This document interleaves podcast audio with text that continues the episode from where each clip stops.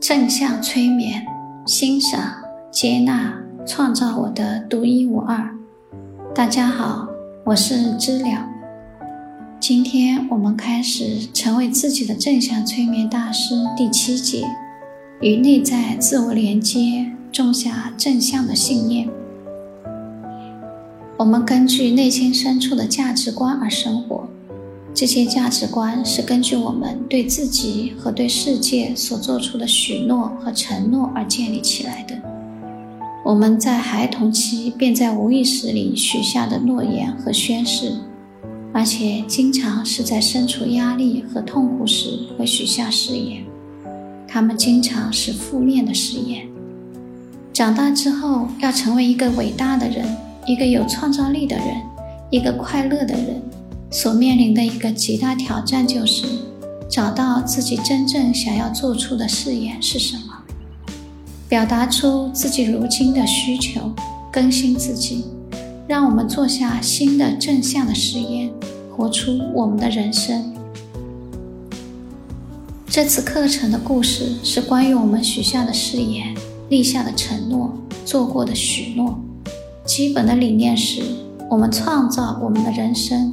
我们根据我们内心深处的价值观而生活，这些价值观是根据我们对自己和对世界做出的许诺和承诺而建立起来的。许多时候，这些我们在孩童期便在无意识里许下的誓言和宣誓，许多时候，这些我们在孩童期便在无意识里许下的诺言和宣誓，它们经常是负面的誓言。所以，长大之后要成为一个伟大的人，一个有创造力的人，一个快乐的人，所面临的一个极大挑战就是，找到我们长大之后真正想要做出的事业是什么，我们又如何把它当做最深的向导、最深的指明星来照亮我们在世界上的道路？我想要和你分享一个米尔顿·埃瑞克森的故事。实际上，那是我在跟随米尔顿·埃瑞克森学习时的一个深刻而难忘的经历。在我同他学习的六年时间里，那是从我十九岁起，我会在大学放假时去看他，假期是一年四次，所以我会每年四次去到他凤凰城的家。他有间办公室，他的办公室和他的家在同一处，是在角落的一块地上。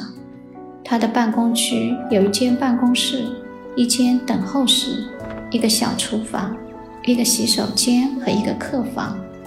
他很友善，让我暂住在他的客房那里。我那时是个贫穷的大学生，他出于好心，便让我待在那里。那个时候，我在尽力研究关于埃瑞克森的一切，阅读关于他的一切，体验任何有可能体验的事。在他的所有出版的著作中，有一本叫做《催眠中的时间畸变》。这本书已经绝版了，所以不再找得到。我去了所有可能的地方搜寻过，去图书馆、到书店打听都没有。所以我很热切地想得到这本书。所以我去埃瑞克森那里，在住进客房时，打开行李包，拿出一些衣服挂在衣橱里时。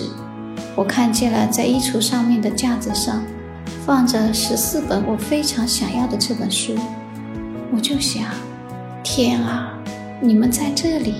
我在想，我是否能和埃里克森医生要一本这个书？所以第二天早上，我在办公室等候他来了。我对他说：“埃里克森医生，当我在客房整理衣服挂到衣橱时。”我不自觉地注意到你有许多本《催眠中的时间畸变》这本书，我在想能不能从你这里买一本。他用典型的艾利克斯目光看着我，非常顽皮的他说：“那本书绝版了，出版商说他们不会再印了，我只留下十四本了，而我有二十六个孙辈，我为什么要给你其中的一本呢？这是一种挑战。”很顽皮又很坚定的埃里克森给我的挑战。我想，哦，天哪！我最好进入催眠状态，从我自己最深层的部分来感受，我应该怎么对他说。才能让他给我一本这个书。于是我聚集了全身的力气，注视着他的眼睛。那个十九岁的我说：“因为在两年的时间里，我会成为世界上最好的催眠师。”他看着我，似乎把我定格在他的凝视下。大概五分钟的时间，他是在检验我，看看我到底有多么严肃认真。